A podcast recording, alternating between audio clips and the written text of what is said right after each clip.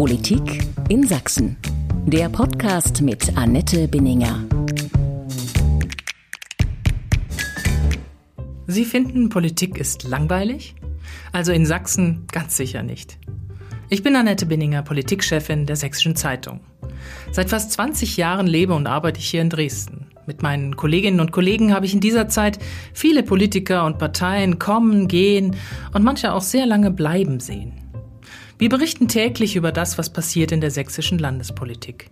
Wir informieren, hinterfragen und erklären, warum manche Entscheidungen so fallen, wie sie eben fallen.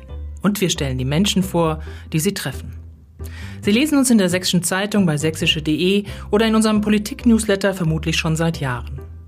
Doch ab sofort gibt es Landespolitik aus und für Sachsen auch zum Hören. Einmal in der Woche lade ich einen spannenden Gesprächspartner ein.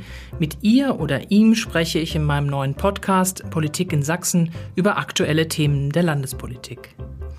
Wenn Sie also glauben, Politik sei langweilig, dann hören Sie doch einfach mal rein. Den Podcast gibt es auf sächsische.de und überall, wo es Podcasts gibt.